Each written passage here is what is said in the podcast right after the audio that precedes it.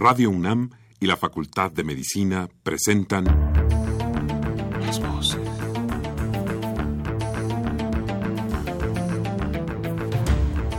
Voces. Las voces. Las voces. Voces. Las voces de la salud.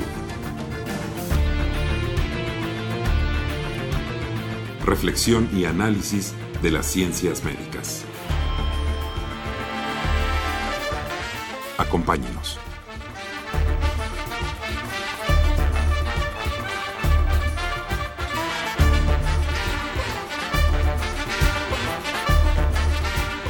Muy buenas tardes, mis queridos radioescuchas.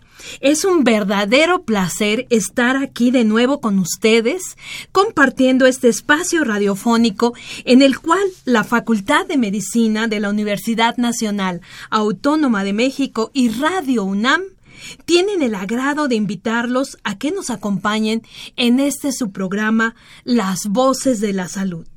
Yo soy la doctora Guadalupe Ponciano Rodríguez, feliz de estar aquí de nuevo con ustedes, de verdad que ya los había extrañado, espero que ustedes también me hayan extrañado. Y bueno, regreso con un tema que me parece de verdad muy importante, un tema del cual todos debemos estar enterados, pero bien enterados, porque es nada más y nada menos, mis queridos amigos, que la influenza y la vacunación. Ya vienen los fríos, ya empezamos a sentir que hay un cambio de estación y qué mejor que para hablar de este tema tengamos un invitado también de lujo el doctor Mauricio Rodríguez Álvarez. Mauricio, bienvenido a este tu programa Las Voces de la Salud. Muchísimas gracias, Guadalupe. Gracias al programa. No, pues un placer, de verdad. Eh, hay muchas cosas de influenza, incluso estuvimos platicando, ¿verdad?, antes de entrar en el programa, que es importantísimo que nuestros radioescuchas, que la población en general tengamos información científica fidedigna, ¿no?, de esta, de lo que viene, ¿no?, en esta época del año, Mauricio. Y bueno, mis queridos amigos, como siempre que tenemos un invitado, quiero compartir con ustedes su currículum, pues para que vean también que es de verdad un esfuerzo importante que hacemos para tener aquí en esta cabina a personas que están trabajando en esta área, que son expertos en el área. Y ese es el caso del doctor Mauricio Rodríguez Álvarez. Él es médico cirujano, tiene un doctorado en ciencias bioquímicas en la Facultad de Química de la UNAM y actualmente es profesor del Departamento de Microbiología y Parasitología de la Facultad de Medicina de la UNAM. Así que bueno, bienvenido Mauricio a este programa. Y como siempre mis queridos amigos, los queremos invitar a que compartan este programa, de verdad, comuníquense con nosotros a través del teléfono, ahí va, por favor traigan un lápiz, una pluma, no se pierdan esto. A ver, es el 55 36 89 89, lo repito, 55 36 89 89 con cuatro líneas, pero si usted nos escucha en el interior de la República, no se quede con las ganas de preguntarle a Mauricio aquí sus dudas o de hacer comentarios sobre la influenza y el teléfono al que lo puede hacer es el 01800 505 2688, repito, 01800 505 2688. Es un teléfono LADA sin costo. Mis queridos amigos, va a ser un placer que de verdad nos retroalimenten y se comuniquen con nosotros porque ya saben que este programa lo hacemos con mucho cariño para ustedes. Vamos a hacer un pequeño un pequeño receso y regresamos con el tema de hoy, influencia influenza, perdón, era clásico que me equivocara con esto, perdóname. Influenza y vacunación y con nuestro invitado, el doctor Mauricio Rodríguez Álvarez. Regresamos en un momento.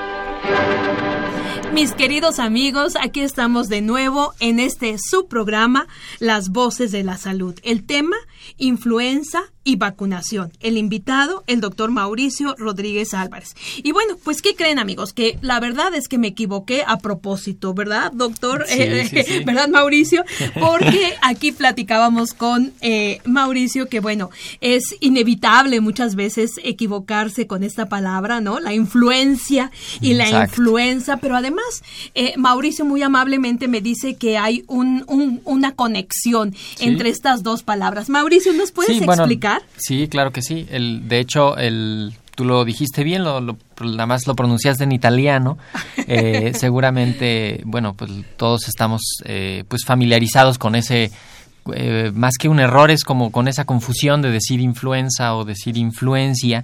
y no es un error de unos pocos, es, es, digamos, es una, pues es algo que pasa en, en, en muchos, porque pues desde Aristóteles, de hecho, eh, Aristóteles creía que, que, la, que la enfermedad, en, en aquella época la mayoría de las enfermedades eran las pestes, ¿no? Eran enfermedades que pues relativamente mal definidas, que solo las tenían bien caracterizadas desde el punto de vista clínico y entonces eh, pues había diferentes enfermedades que entraban en un pues como en un gran grupo que eran las pestes. Las pestes. Eh, y, Aristóteles tenía, eh, a diferencia de Hipócrates, él tenía la, la creencia de que, de que esta peste, esta enfermedad, era debida a la influencia de los cuerpos celestes, ¿no? A la, posición de las estrellas y los planetas eh, hacía que se enfermaran o que no se enfermaran eh, las personas. Y eso correspondía con una pues con una época del año en la que se adquirían ciertas configuraciones de los planetas que corresponde con la época eh, que ahora ya sabemos perfectamente que va a ser el otoño y el invierno eh, y que pues claro que se mueve el planeta y que ahora ya sabemos eh, muchas otras cosas a mayor detalle. Eh, y entonces él decía que era la influencia de los cuerpos celestes. Después se fueron refinando las definiciones y, los, y las explicaciones y pues decir la influencia es, es muy próximo a decir la influenza y ahora ya sabemos por supuesto que no es por, por los cuerpos celestes sino que es un virus y ya sabemos algunas otras cosas que se han ido eh, descifrando en los últimos pues no sé, dos mil y pico de años. De años. Oye, Mauricio, pues bueno, eh, te, te agradezco muchísimo esta aclaración y que me hayas salvado con esto. Pero bueno, eh, Ahora vamos a entrar ya de lleno y bueno, qué interesante que desde los antiguos griegos, ¿no? Hayan hecho esta observación de la influencia planetaria. Ahora decías, bueno, de la influencia estacional, ¿no? Que también tiene sobre la influenza. Pero me gustaría mucho que empezáramos compartiendo con nuestros amigos, Mauricio, eh, que nos definieras qué es la influenza como enfermedad. Mira, la influenza es una enfermedad respiratoria causada por un virus eh, o el virus específicamente los virus de la influenza. Eh, puede, puede confundirse su etapa inicial con un catarro o con alguno de los, de los otros virus que causan infecciones respiratorias eh, agudas, pero tiene características propias que la distinguen de, de otras, de otras enfermedades. Es una enfermedad viral. respiratoria eh, que, que, pues, que afecta, que afecta a las personas independientemente de la edad, ¿no? ¿Y cuáles serían estas características que nos hacen pensar que ya no estamos ante una infección respiratoria normal, por así decirlo, o común, ¿no? Más que, más que normal, común, y estamos ante una influenza? Sí, el, es muy importante, eh, pues sí, que conocer las, las características específicas de esta enfermedad. ¿Por qué? Pues porque si se tiene esta enfermedad, el riesgo de complicaciones es más grande que con uno de los otros catarros comunes. Los catarros pueden ser causados por muchos virus, los rinovirus, los adenovirus, que, que pueden causar eh, pues un, cuadro típico que hay salidita de moco, este, un poquito de malestar general, dolor de garganta, que generalmente se van a autolimitar en dos o en tres, días, que no van a mejoras, que no van a requerir mayor mayor tratamiento, eh, pero la influenza tiene una característica importante y es que como hay una respuesta del sistema inmune muy importante, la, los signos y síntomas derivados de eso pues son más notorios y son digamos más fuertes para la persona que está que está enferma. Entonces son eh, pues son fiebres que cuesta más trabajo controlar no eh, fiebres altas de más de 38 eh, grados.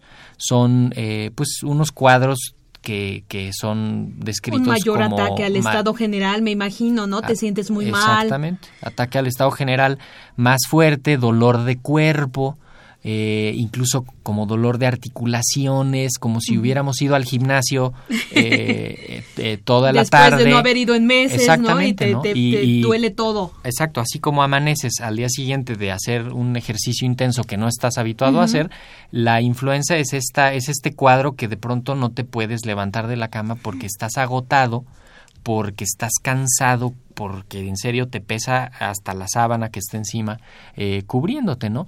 Esas son eh, características que nos indican que es algo más que un catarrito, ¿no? Empezó como un catarrito. Pero se fue complicando, se fue incrementando. fue evolucionando y evoluciona hacia allá. Si fuera un catarrito común, pues se queda en ese dolorcito de garganta, en ese malestar eh, leve.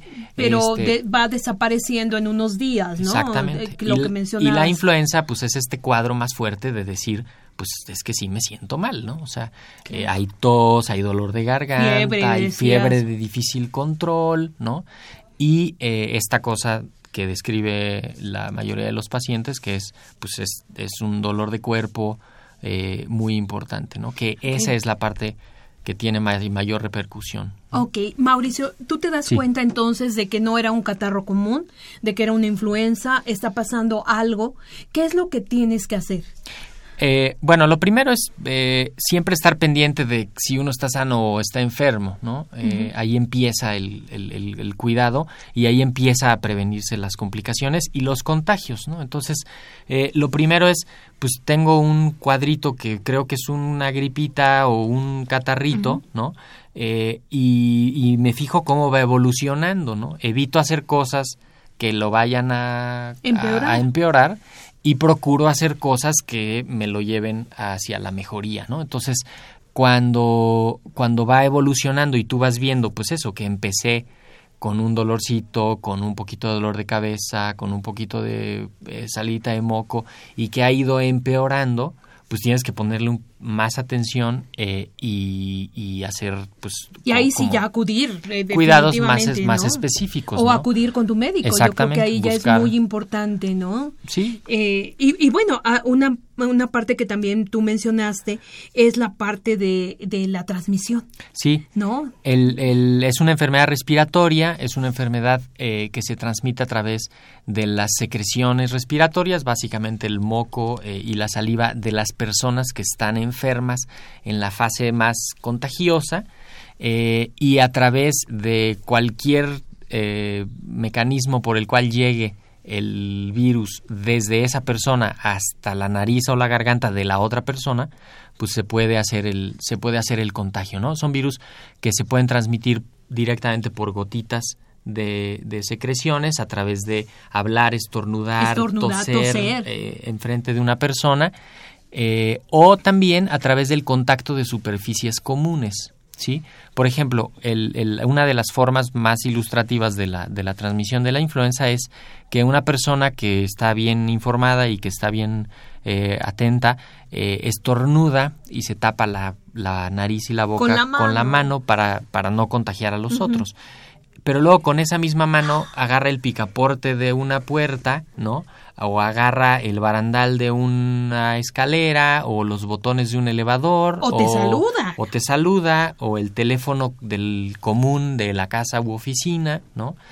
Y atrás viene otra persona que, que entra en contacto con la misma superficie y unos minutitos después se talla los ojos, se rasca la nariz, este o come eh, come algo, come eh, algo. Eh, y entonces es más fácil que el virus se acerque a donde va, que es en el tracto respiratorio superior, arriba en la nariz y en la garganta, ¿no? Entonces, eh, básicamente así es como... La transmisión. Como se transmite la, Y, y por esto, Mauricio, creo que una de las cosas, digo, ya lo platicaremos, pero eh, de, de, toda la experiencia que hemos tenido y lo que nos ha dejado positivo, ¿no? Estas, eh, digamos, epidemias de influenza que hemos sufrido, pues es eso de lavarse las manos, ¿no? Yo creo que, no sé si tú lo notaste, pero bueno, mi percepción es que a raíz de todo esto, ahora la tendencia y además veo mucho más anuncios, ¿no? En diferentes lugares de lávese las manos, están los eh, dispositivos estos para utilizar el alcohol, ¿no? El alcohol en gel. En fin, no sé cómo, qué piensas tú de esto. La, la, sin lugar a dudas, la pandemia de 2009 y las epidemias eh, que, que, se dan cada año eh, nos dejaron claramente eh, sembrado en el, en el, en el, no, pues casi que no en el inconsciente colectivo, sino en el consciente colectivo, que la salud de todos empieza en mí y que el cuidado mío ¿no? Mi cuidado propio eh, repercute en, en, la salud de todos los demás. Entonces me lavo, me tapo, me guardo, eh, evito evito contacto con enfermos. Si estoy enfermo no voy a trabajar. No, voy a trabajar, exacto. Esta cosa de los geles eh, para romper la cadena de transmisión. de poner Kleenex, de tener basureros limpios, ¿no? De que cuando estornudas no lo hagas con la mano, sino con el antebrazo, ¿no? Exactamente, con el este, ángulo interno del codo todas estas medidas de etiqueta respiratoria que se implementaron bien en la epidemia y que tuvieron impacto eh, positivo, fue, eh, pues sí le cambió la, la, cuando menos la conducta a mucha gente que, que, pues, que yo creo que sí finalmente entendió, entendimos que la salud de uno repercute en la salud de todos, ¿no? Y que no somos, no estamos aislados y que así como podemos ser nosotros transmisores podemos recibir de otros, ¿no? Entonces, como que nos subió las antenas a todos para estar más pendientes y para pues para evitar justamente las, las, las complicaciones en los más los que tienen mayor que bueno esta te decía es una de las cosas positivas pero tú me recordaste de algo muy importante y que creo que nuestros amigos también deben recordarlo porque es algo muy reciente.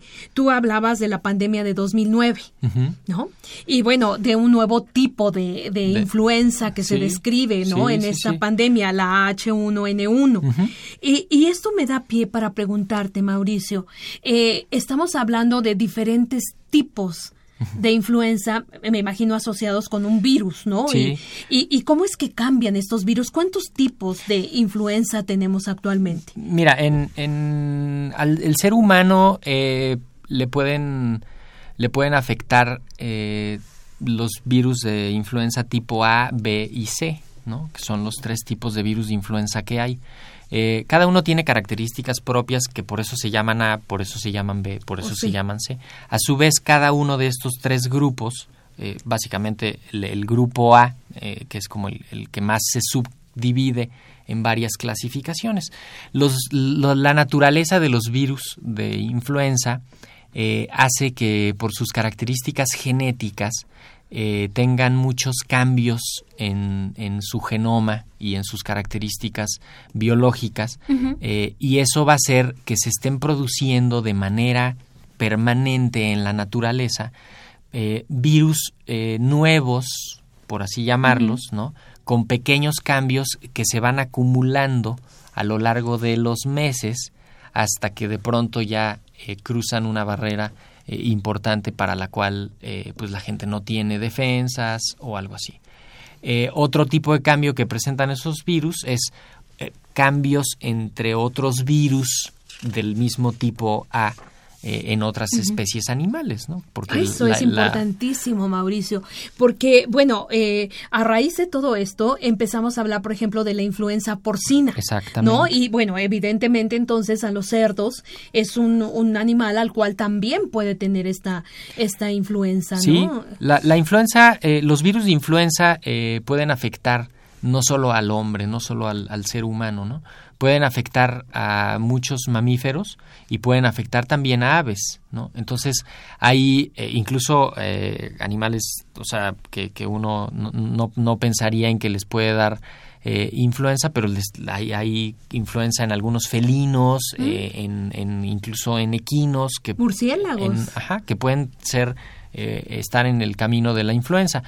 La la influenza eh, de los seres humanos, por así llamarla, pues corresponde a la combinación de varios de estos virus tipo A y de los tipo B que permanentemente están causando eh, enfermedad en el ser humano. ¿no? Eh, también hay unos virus que son más exclusivos de los de las aves o de los o de los cerdos como ya se comentó. Y lo importante es que puede haber combinaciones Oye, eso está tremendo verdad y generar nuevos virus que nadie conoce ni las aves ni los cerdos ni los hombres ni el ser humano.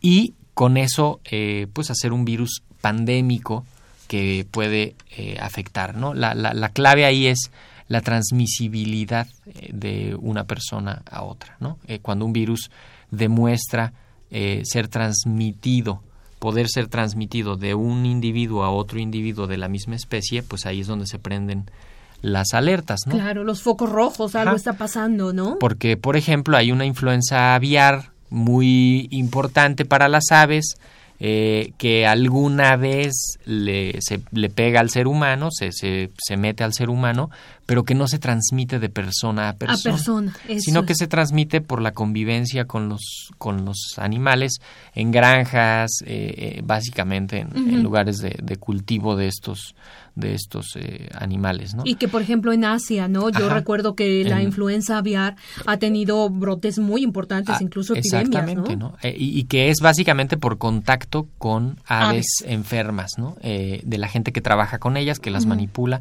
etcétera. Esa influenza sí le pega, eh, le puede afectar al ser humano, pero no, eh, no se contagia de persona a persona. a persona. Cuando ya se contagia de una persona a otra, entonces sí se mete a la especie y entonces es más peligrosa. Lo que pasó con el virus de la influenza pandémica fue que se combinaron varios, eh, varios virus en diferentes momentos, en diferentes lugares, y surgió ese virus que tenía componentes de aves, que tenía componentes de, de cerdo, de que cerdo. tenía componentes del ser humano, y que era un virus relativamente nuevo eh, contra el cual pues no había eh, memoria inmunológica en la gente que lo, que lo recibía eh, y, la, y se hizo pues una epidemia más fuerte claro. porque tenía una alta transmisibilidad y eh, pues, eh, y alta letalidad también. Y al, que... alta letalidad, sí, sí, sí. ¿Sí? Se, se, se, mantuvo la letalidad al, digamos, lo más que se pudo al, al margen, eh, de, pues, con números bajos, pero la transmisibilidad fue, importantísima. ¿no? Oye, Mauricio, pero además yo me acuerdo, o sea, digo, creo que todos nos acordamos de cómo, ¿te acuerdas? Hubo una semana en que se paró claro. todo, ¿no? O sea, y esto me da pie a, bueno, reflexionar con nuestros amigos. Esto parecía como de ciencia ficción. Claro. No sé si te acuerdas, pero yo me sentía así viviendo como en una de estas películas, ¿no? De, de que, bueno, en las noticias y no salga y no sé qué, y bueno, sí. te, te da un pánico tremendo, porque a fin de cuentas, pues ahí nos damos cuenta de que seguimos siendo muy lábiles claro. ante la naturaleza, incluidos los virus, ¿no? Aquí dentro de esta de esta situación, te lo juro, yo me sentía así como con pánico, ¿no? Como que este creo que todos nos eh, sentimos muy sí, las, asustados, la, ¿no? Las medidas de, de distanciamiento social que se metieron en esa semana en mayo del 2009 eh, pues fueron determinantes para romper la, la, cadena de transmisión. Cuando uno ve las gráficas de cómo iba el número de casos aumentando y aumentando y aumentando, ah, sí. y después de, la, de esa semana de apagar este, plazas, estadios, eh, hasta casi iglesias, restaurantes, sí. escuelas, ¿no? Eh, ¿quién, ¿Quién se iba a imaginar? Eh, alguna vez que iba a suceder, iba a esto, suceder ¿no? eso, ¿no? Claro, no, y además fíjate, yo te, te, les platico, mis queridos amigos, yo en ese momento estaba fuera del país, estaba en Europa, y no sabes qué angustia era ver las noticias en CNN. ¿Sí? Yo decía, Dios mío, ¿y ahora qué va a pasar? ¿Cómo sí. voy a regresar? O sea, era una situación sí. tremenda, ¿no? De ver tu país en esta situación, verlo a través de las noticias, ¿no? Y, y bueno, ahí es algo que comentábamos antes, Mauricio, que también me gustaría compartir compartir con nuestros radioescuchas de que la influenza es una enfermedad en donde te das cuenta que confluyen muchos campos, no solamente del conocimiento, sí, eh, eh, no confluye la parte epidemiológica, por supuesto, la parte básica, ¿no? De virología, la parte de infectología, pero también muchas cosas de tipo cultural y social. Exactamente. El, el, no basta con tener todo el conocimiento del virus y de toda la plataforma de producción de la vacuna y de los diagnósticos y los tratamientos eh, y la parte médica por así llamarlo, resuelta cuando hay un componente social eh, fundamental que fue eh, en la pandemia, cuando menos fue el responsable de lograr ese distanciamiento social y interrumpir esa, esa transmisión eh, y después en la aceptación de la vacuna, después en la, en la identificación de los enfermos más graves y toda esta cultura que se ha venido pues incrementando de la de quiénes son los grupos de riesgo, de quiénes se deben de vacunar, de quiénes se pueden complicar, ¿no? Y, y todo esto que finalmente es, es, campo de la sociología este y de y de las ciencias sociales en general para para pues para hacerlo, ¿no? No, no solo los microbiólogos y los, los, epidemiólogos, Ajá, exacto. sino ahí entran hasta pues hasta todos, ¿no? Y eso eso es reflejo pues de que la medicina es compleja, ¿no? Y de que, de que todos tenemos algo que, que hacer en la medicina. Claro. Eh, para que, para la salud de todos, ¿no? No, pero además darnos cuenta también, Mauricio, ¿no? De que independientemente de los avances que tengamos, ¿no? Que son avances, como tú decías, y bueno, volteamos dos mil años atrás y dices, bueno, wow, estamos viviendo una época maravillosa, ¿no? Donde ya hay medicamentos de diseño, donde hay una serie de, de, situaciones, ¿no? Eh, la, la farmacogenética, la farmacogenómica, en fin, maravillas, pero al mismo tiempo seguimos siendo muy susceptibles, ¿no? Por ejemplo, a estos virus. Nos paralizan. Sí. ¿No? Sí, a estos, a, nuevos virus, nuevos grupos de riesgo. Estamos creando, la misma medicina es tan exitosa que está creando otros nuevos grupos de riesgo, ¿no? O sea, pacientes trasplantados, pues el éxito consiste en que el trasplante les va a representar eh, probablemente la diferencia entre la vida, y, la, muerte, nada más que los mete en un grupo de riesgo de otras cosas que hay que estar pendientes, ¿no? Pacientes con enfermedades crónicas, con medicamentos eh, inmunosupresores crónicos, eh, todas las quimioterapias y radioterapias, que pues finalmente son éxitos de la medicina, que, que abren otras puertas a las que tenemos que estar básicamente ahí eh, eh, muy pendientes. con esto. Y bueno, y tú mencionaste algo muy importante, la vacunación. Yo creo que la vacunación es un tema eh, obligado cuando hablamos de este tipo de enfermedades virales, pero ¿qué te parece si ese tema que es tan interesante de verdad, este lo, lo vamos a tratar en la segunda parte de nuestro programa, Mauricio? Bueno, mis queridos amigos, ya ven que el tiempo se va, bueno, rapidísimo y más hablando de cosas tan interesantes, pero bueno, tenemos que hacer un corte y regresamos con ustedes con el tema de hoy, influenza y vacunación.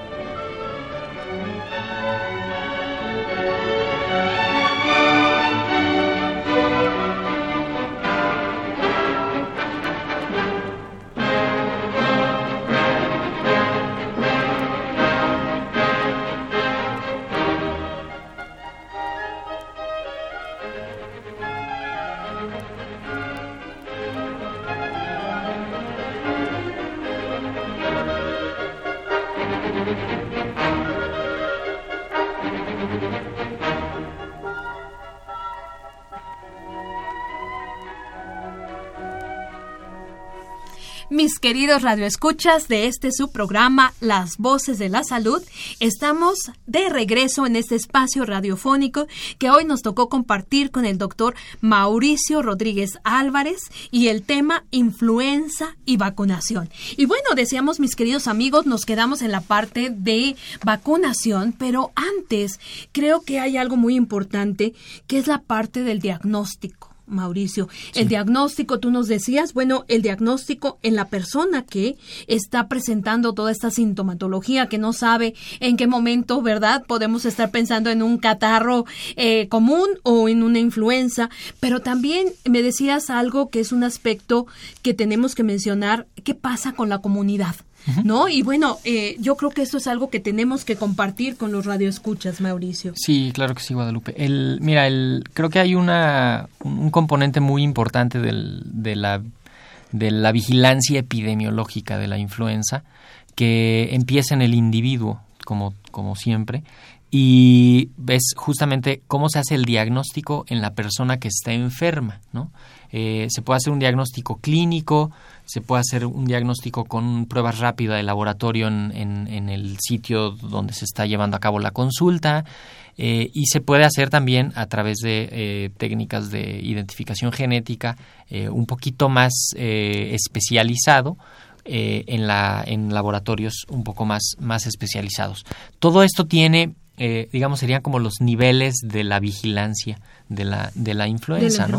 Porque se identifican los casos clínicos que tienen influenza o que son sospechosos de tener influenza, ¿no? O que tienen este grupo de catarros parecidos a influenza, enfermedades tipo influenza, que, que, comparten estas características generales, pero eh, cuando, se, cuando se encuentran características de, de la influenza, eh, ya esta, este ataque al estado general más importante, como esta discapacidad de, de, ir a trabajar o de, de ser productivo, eh, pues empieza a, pensarse en que ya puede ser una, una, una, infección por influenza y entonces se tiene que hacer, y, lo hace el, el, sistema de salud, se tiene que hacer la identificación de los casos y además se tiene que llevar una, un conteo de esos casos, pero se tienen que identificar los virus.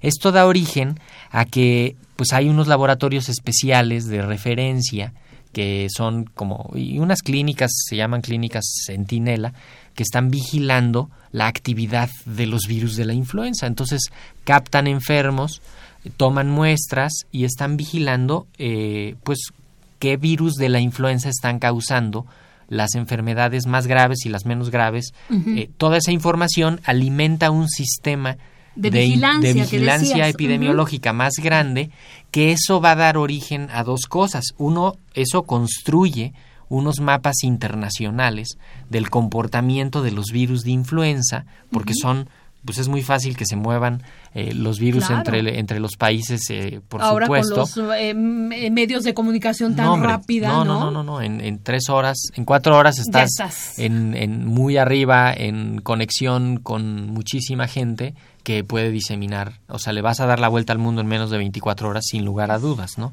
Y eso da origen a esta vigilancia epidemiológica internacional y eso da pauta a, la, a seleccionar cuáles virus van a estar en la vacuna de la siguiente temporada.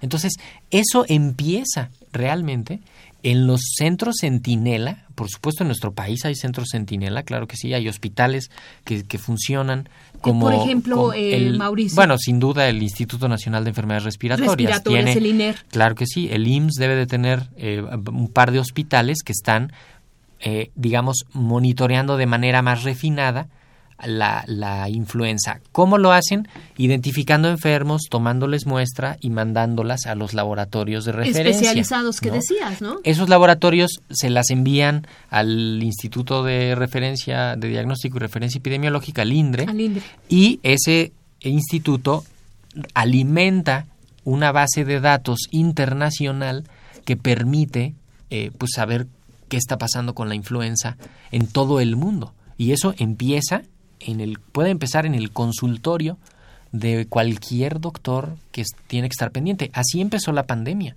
en realidad, identificando unos poquitos casos en un grupo que no se enfermaba de eso frecuentemente, que no le daba así de grave, este, y que dijeron, oye, ¿qué está pasando acá? Y eso coincide con otras, con otros cuadros en otros lados, aíslan el virus y empiezan a tratar de identificarlo y ven que es un virus nuevo. y que ya conocemos el resto de la historia, pero ahí empieza. Y eso es desde el diagnóstico. Entonces, si está padre pues contribuir a que se haga el diagnóstico y la vigilancia. Bueno, y ahí fíjense amigos, de veras que a veces Mauricio no, no, se da cuenta, ¿no? De que hay toda una infraestructura atrás que como tú dices no puede dejar de trabajar, de, de estar detectando estos casos. Y bueno, lo más interesante es que eso va a nutrir, como tú dices, bueno, además de los eh, bancos de datos internacionales, ¿no? Para, para ver cómo se mueven los virus, eh, las vacunas. Claro. O sea, ¿cómo, cómo va a ser la vacuna del año que entra. Del año que entra. ¿No? Y bueno, creo que aquí podemos entonces entrar en la parte de prevención. Sí, sí, sí, sí, mira. Y en la parte de prevención. Y bueno, aquí hay algunas preguntas, si quieres retomamos la parte de tratamiento un poquito después. Ok. Pero aquí me parece, bueno, fascinante todo esto que nos estás compartiendo para que yo pueda llegar a mi centro de salud y decirle, póngame la vacuna de la influenza. Claro. ¿No? Con más conocimiento. Con más conocimiento, ¿no? Sí, sí, ¿Por qué no, no, hablamos más de la vacunación? Sí, mira, la, la vacunación es, eh, es, yo creo que es la medida más que ha demostrado ser más efectiva para prevenir las complicaciones por influenza en los grupos de riesgo. ¿Cuáles serían estos grupos? Los grupos de riesgo eh, son aquellas personas que por su condición individual o por su ocupación, por sus condiciones laborales eh, o por sus hábitos personales, tienen mayor riesgo de adquirir influenza o de que se complique la influenza si es que les da. Digamos, hay dos grandes grupos en, en esta categoría. ¿no? Uno es, por ejemplo, todo el personal de salud el personal de salud está más expuesto a, contraer influenza. ¿Por qué? Pues porque va a estar en contacto con los enfermos de influenza, ¿no? Y por otro lado, ellos pueden ser portadores del virus. Del virus. Y más que portadores, van a ser transmisores del virus en caso de tener la enfermedad, ¿no? Eh, y eso puede hacer eh, una, una afectación en sus pacientes que son, que son las personas que van a estar cerca de él durante los, los tratamientos.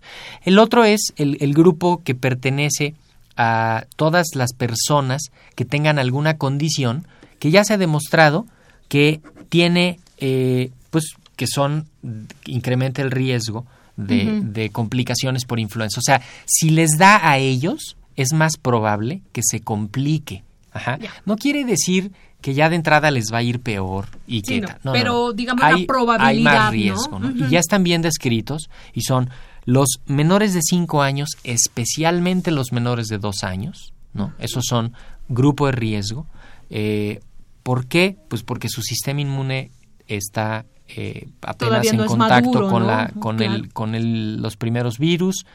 Eh, la, el grupo de mayores de 60 a 65 eh, también está en, en, mayor riesgo.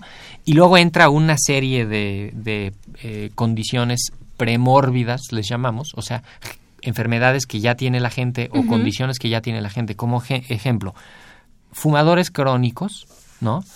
Eh, personas que ya tienen enfermedad pulmonar obstructiva crónica, que tengan fibrosis quística, asma, eh, personas que tengan eh, alguna inmunosupresión, ¿no? Quimioterapia, radioterapia, trasplantes, ¿no? Eh, obesidad. mira.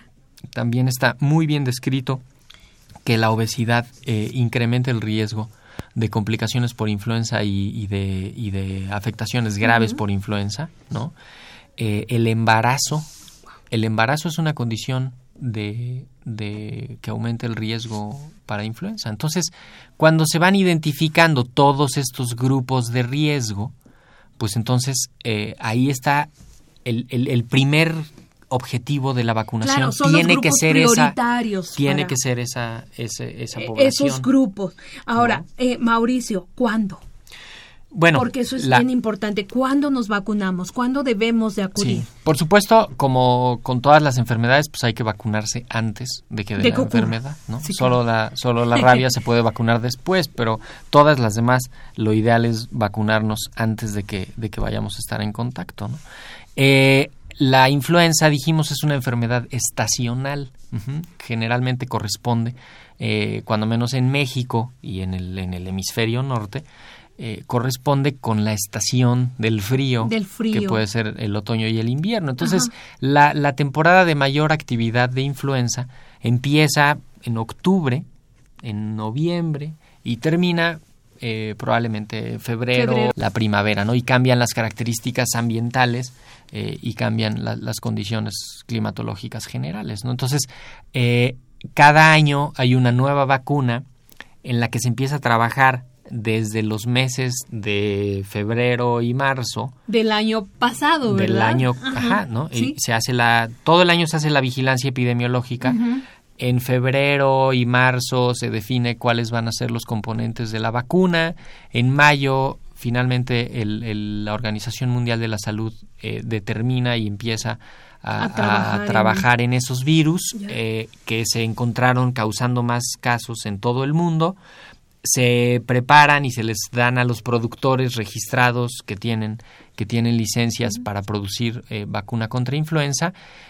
durante los meses de mayo, junio, julio, llevan a cabo la producción industrial de la vacuna. En los meses de julio y agosto hacen estudios clínicos para demostrar la seguridad y la efectividad, o sea que la vacuna es segura eh, y que sí va a funcionar en la población en que se va a utilizar. Esos estudios clínicos se hacen cada año con cada una de las nuevas vacunas que se, que se están haciendo cada año eh, y posteriormente se sigue pues todo el trayecto regulatorio y las autoridades regulatorias están eh, a finales del mes de septiembre más o menos eh, pues revisando la documentación eh, y otorgando los permisos para que se comercialice la vacuna que empieza entonces a distribuirse y que pues va a llegar al usuario a mediados de octubre, finales de octubre, principios de noviembre, ¿no? Depende de la logística. Y ahorita estamos justamente entrando al, al inicio de la temporada de, de, vacunación contra influenza. Seguramente ya está la vacuna contra influenza en, en, los centros de salud y en los sitios donde acostumbre la gente a vacunarse.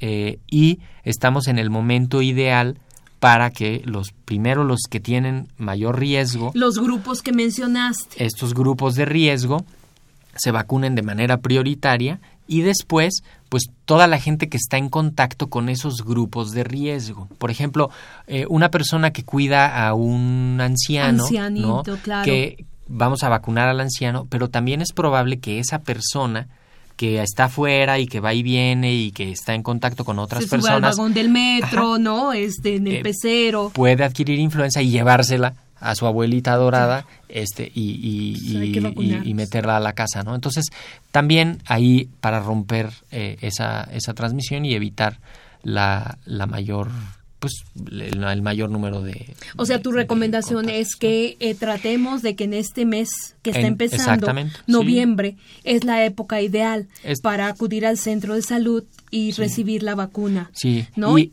y es importante Guadalupe mencionar que eh, los los infantes más pequeñitos se les aplica la mitad de la dosis convencional por cuestiones inmunológicas, eh, entonces se les tiene que aplicar dos dosis de la vacuna. O sea, entonces, se divide la dosis en, dos partes, para que oh, su sistema inmune la vea correctamente y porque eso es lo que ha demostrado en los estudios clínicos. Entonces, pues e, es importante porque tiene que pasar un mes entre las dosis, entonces hay que ir a vacunar o sea, ya. y luego hay que regresar seguramente a, la siguiente dosis, entonces hay que empezar ahorita, ¿no? Y mientras antes tengamos la vacuna, pues es como construirle un escudo a toda la sociedad y a toda la comunidad para que el virus no entre, aunque son virus que ya estaban circulando, que ya los conocíamos probablemente, eh, pero vamos a evitar que, que afecten a un Claro, y lo que tú decías, ¿no? Que la mejor forma de prevenir es, eh, a través de la vacunación, ¿no? Y,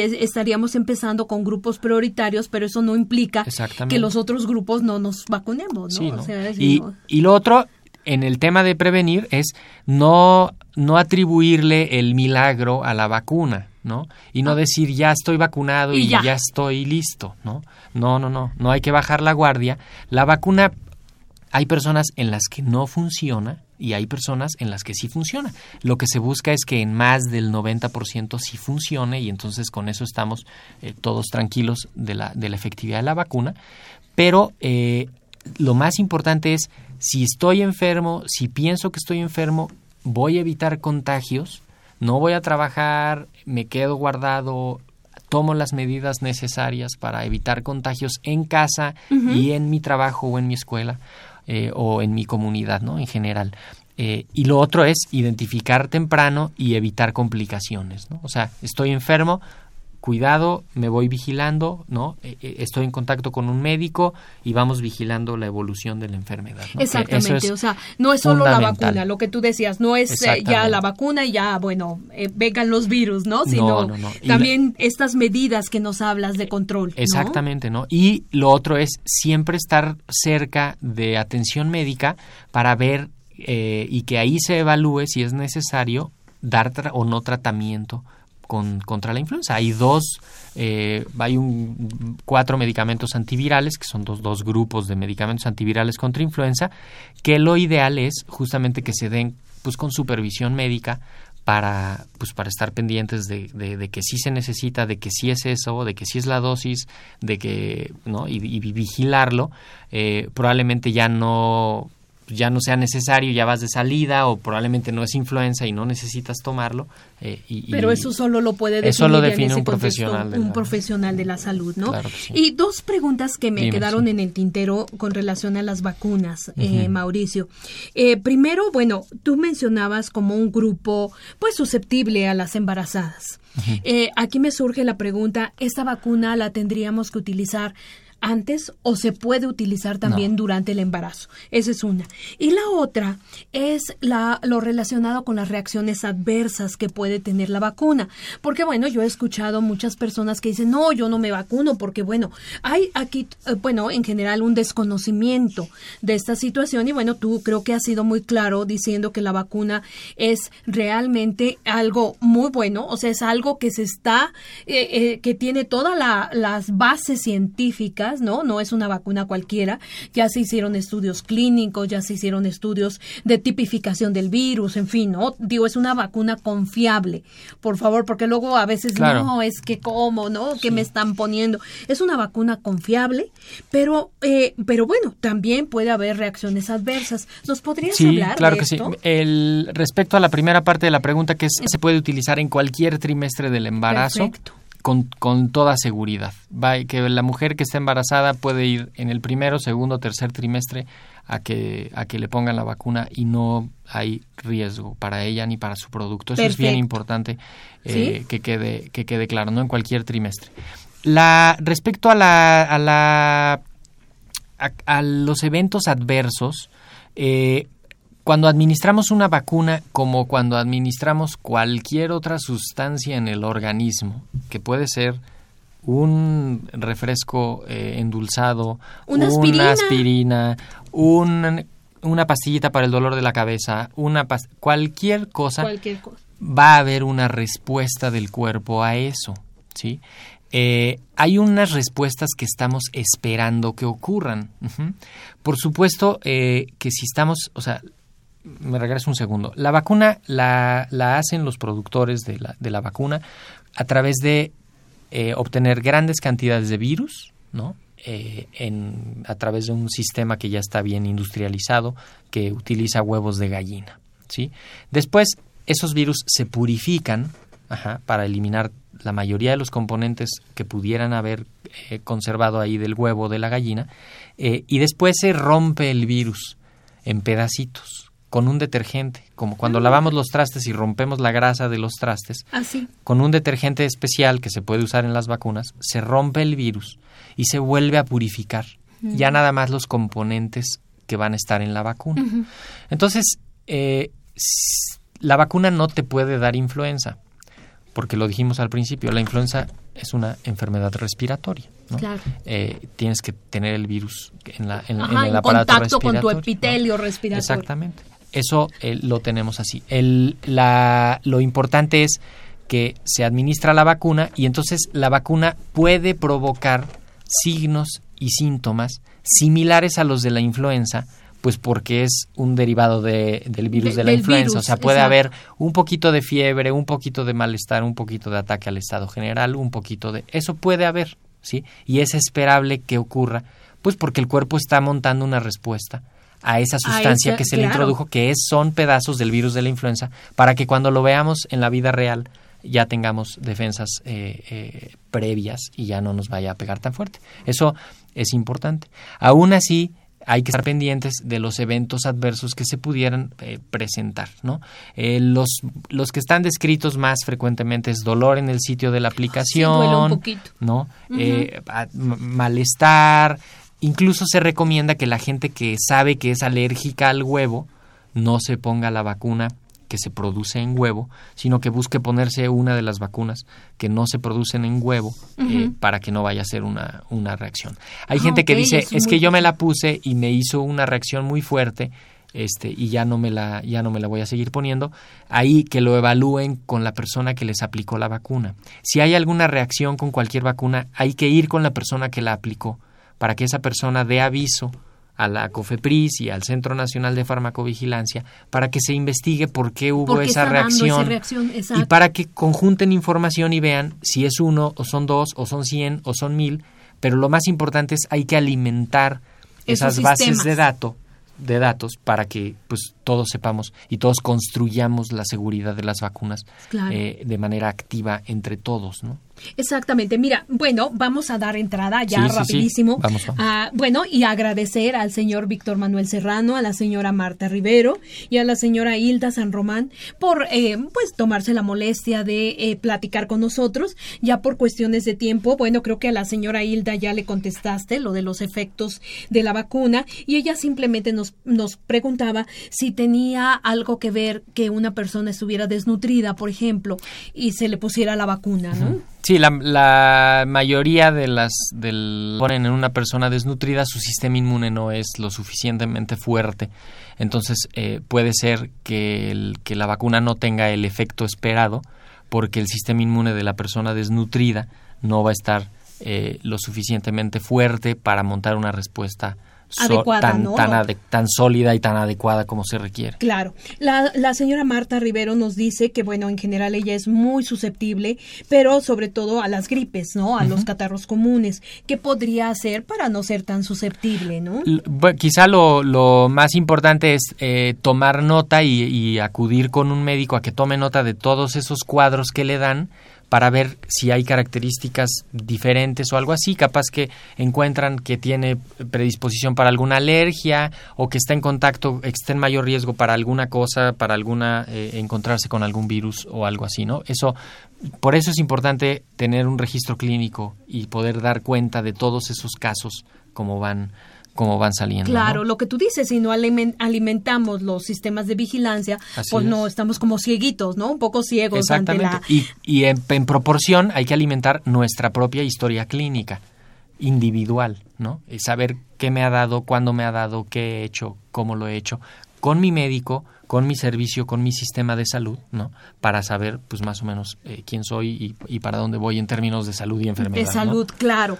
¿Alguna indicación especial para nuestros amigos que quieren vacunarse en esta época de invierno, de otoño-invierno que estamos ya empezando a vivir, Mauricio? Sí, la, lo quizá, eh, pues, eh, bueno, estar seguros del sitio en el que van a vacunarse. ¿Qué recomiendas tú? Pues mira, las vacunas están eh, disponibles en todo el sector salud eh, y en muchas, eh, muchas partes privadas también tienen la disponibilidad de la vacuna. Tiene que ser, por supuesto, la vacuna de la temporada 2015-2016, ¿no? La del año previo no funciona. Tiene que ser la vacuna de ahorita, que básicamente es la única que hay disponible, en el mercado. O sea, no, tenemos el. No, es de que sobró de la vez pasada. ¿no? ok, o sea, tú vas al centro de salud y puedes estar seguro de que es la vacuna de este de este año. Exactamente. Mauricio, el tiempo se nos va, de veras que es un tema interesantísimo. ¿Tienes alguna reflexión final, algo que quieras compartir con nuestros radioescuchas? Pues redondear la idea de que, de que la, la salud individual tiene repercusiones en la salud colectiva. La influenza es una enfermedad que ilustra perfectamente eso. Eh, cada quien debe de hacer un ejercicio de auto autoconciencia y ver si, si es un grupo de riesgo o no eh, y si tiene cerca gente que está en mayor riesgo eh, y protegiéndose uno pues va a proteger a los demás y vamos a tener una, una, sociedad más sana con la participación de todos. ¿no? La influenza es una enfermedad cíclica que tenemos que estar volviendo a evocar volviendo a reflexionar cada año, cada, año, cada año y que, y que la tenemos ahorita ya afortunadamente ya está en la en, en, el, en, el, presente colectivo y pues hay mucha gente que está al tanto eh, y, y, en esfuerzos como este pues abrimos vías de comunicación con la población para pues para, para estar más para informarles no y para no bajar la guardia creo que esto es algo muy importante, ¿no? Ya, ya vimos lo que puede ocurrir y tenemos en las manos el remedio, hay que utilizarlo, ¿no? Hay que vacunarse, hay que llevar a cabo todas estas medidas de control que tú decías, ¿no? De autocuidado de la salud y bueno, evidentemente esto redituará en cada vez menos, menos casos de, esta enfermedad. Mauricio, pues de veras te agradezco muchísimo que nos hayas acompañado en este programa. El tiempo se va rapidísimo, pero bueno, ya te, ya estás invitado para el año que entra, así que amigos estén pendientes vamos a tener aquí a Mauricio el año que entra. Y bueno, eh, mis queridos amigos, esta fue una coproducción de la Facultad de Medicina y Radio UNAM. A nombre del doctor Enrique Graue, director de la Facultad de Medicina, y de quienes hacemos posible este programa, en la producción y realización, la licenciada Leonora González Cueto Bencomo. Leo, muchísimas gracias. La licenciada Erika Alamilla Santos, muchísimas gracias también. En los controles, a nuestra querida Socorro Montes, muchas gracias, Soco. Y en la conducción, el día de hoy, muy contenta de estar con ustedes, la doctora Guadalupe Ponciano Rodríguez. Les agradecemos mucho su atención y les recordamos, como siempre, que tenemos una cita en esta su estación de Radio UNAM el próximo jueves a las 12 del día, en donde, pues, en donde más que en su programa Las Voces de la Salud. Los esperamos y que tengan un excelente día. Radio UNAM y la Facultad de Medicina presentaron